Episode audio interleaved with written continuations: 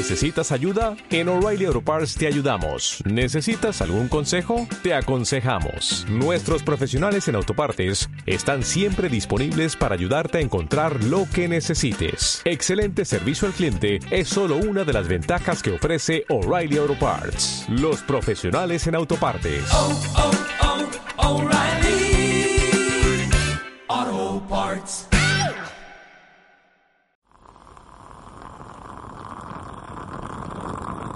Hola, un saludo desde La Habana. Les habla Joanny Sánchez, cubana, periodista, ciudadana, y les traigo este cafecito informativo recién colado y sin azúcar para despertar.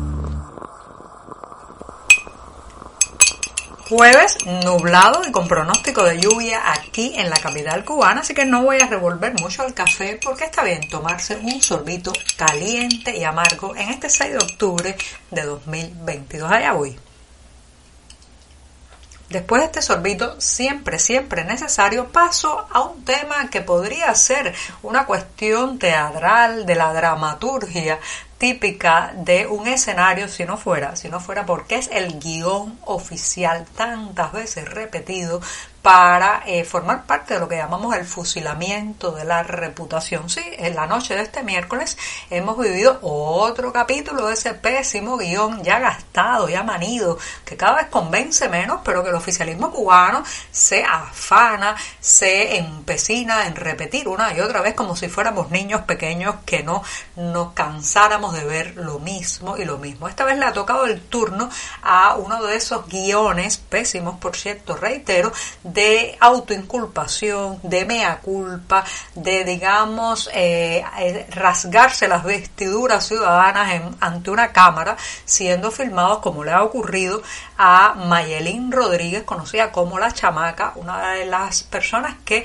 transmitió en vivo a través de su teléfono celular y a las redes sociales las protestas que en agosto pasado sacudieron la localidad de Nuevitas en la provincia de Camagüey. Estas fueron unas protestas de las que hablamos ampliamente en este programa porque recuerden, recuerden que fueron las más numerosas, las más sonadas y las más sostenidas durante varios días después de las manifestaciones populares de julio 11 y 12 de 2021. Por eso la importancia del despertar de Nuevitas y específicamente de esta mujer muy joven de 21 años, Mayelín Rodríguez, conocida como La Chamaca. Bueno, pues anoche la hemos visto en la televisión nacional en el horario estelar de la noche haciendo ante la cámara un mea culpa donde incluso pues señalaba los nombres de otras personas y la pertenencia presuntamente a una supuesta célula terrorista, sí, porque ya saben que al oficialismo cubano en estos guiones le gustan las palabras grandilocuentes, salpicarlo todo de enemigo,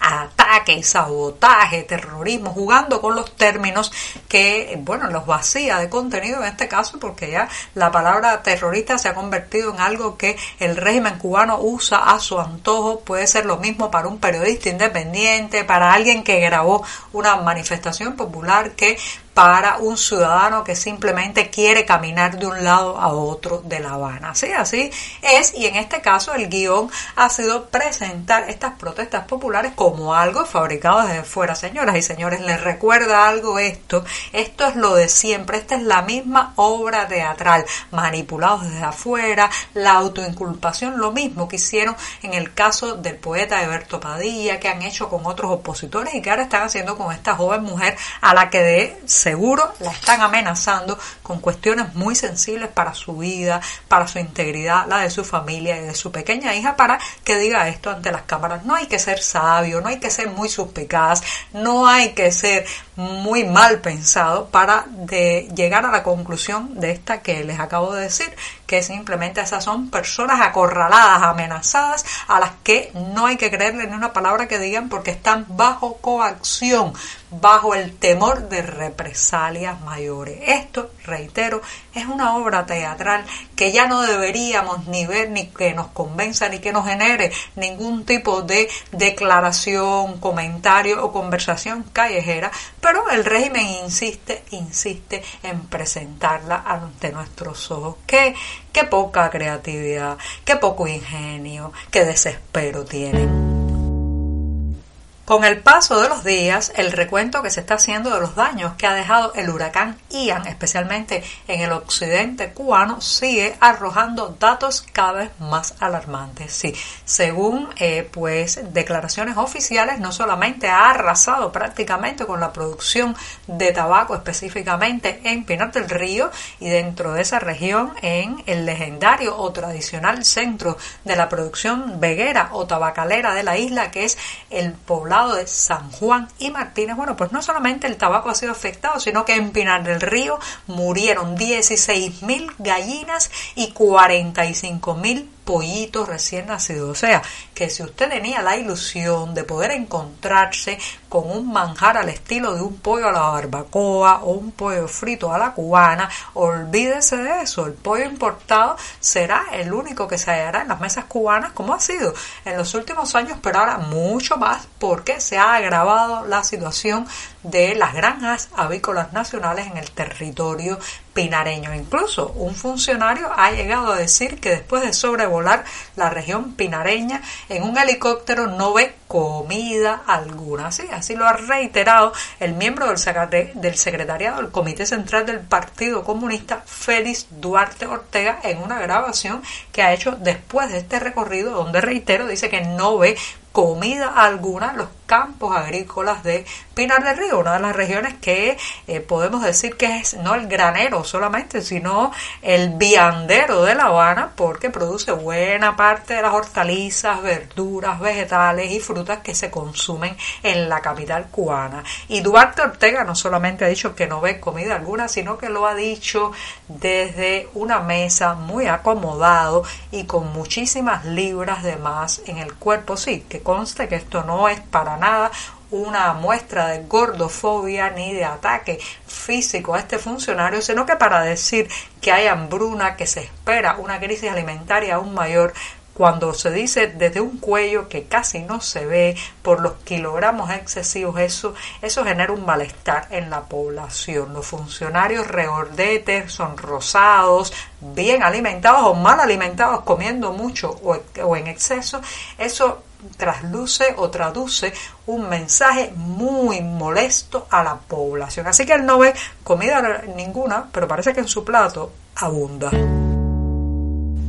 Por estos días se escuchan muchas frases desesperadas al estilo de me voy hasta encima de la puerta de la sala, de la casa, eh, en una franca alusión a la emigración, el éxodo que está experimentando Cuba donde la gente son capaces de armar artefactos flotadores muy, muy precarios, con, eh, digamos, materiales prácticamente alternativos y, eh, y también improvisados para cruzar el estrecho de Florida. Pero imagínense que en lugar de hacer eso, pueda acceder al pasaporte español, sí, a la nacionalidad española a partir de la aprobación este miércoles de la nueva ley de memoria democrática en España. Una aprobación que se estaba esperando, eh, digamos, con bastante expectativa aquí en la isla porque podría abrir la puerta a que miles de cubanos adquieran esa nacionalidad eh, a partir de lo que ya se conoció una vez en Cuba como la ley de nietos, sí, la ley de nietos eh, de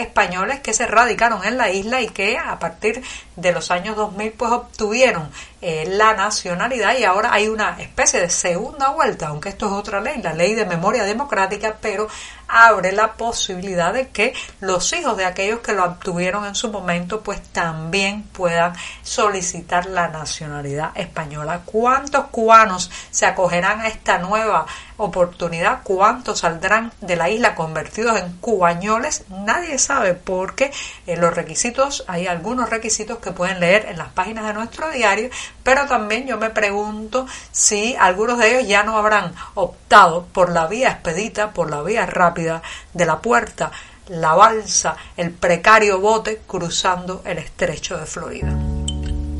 El jueves, el jueves hay que despedirlo con poesía, sí. El espacio, la otra esquina de las palabras, está invitando a la presentación del poemario La Vuelta del Mercado del autor cubano Alcides Herrera. Esto será el viernes 14 de octubre a las 7 y 30 pm horario de Miami. Los detalles, como siempre, en la cartelera del diario digital 14 y medio, pero le reitero que esta, este lanzamiento, esta presentación de La Vuelta del Mercado de Alcides Herrera está marcado también porque el poeta y editor del libro Manuel Sosa participará respondiendo preguntas, comentando el proceso editorial y también leerán e interpretarán poemas de Alcides Herrera. Así que me despido hasta mañana viernes, el último día con este cafecito informativo. Muchas gracias. Por hoy es todo. Te espero mañana a la misma hora. Síguenos en 14medio.com. También estamos en Facebook, Twitter, Instagram y en tu WhatsApp. No olvides, claro está, compartir nuestro cafecito informativo con tus amigos.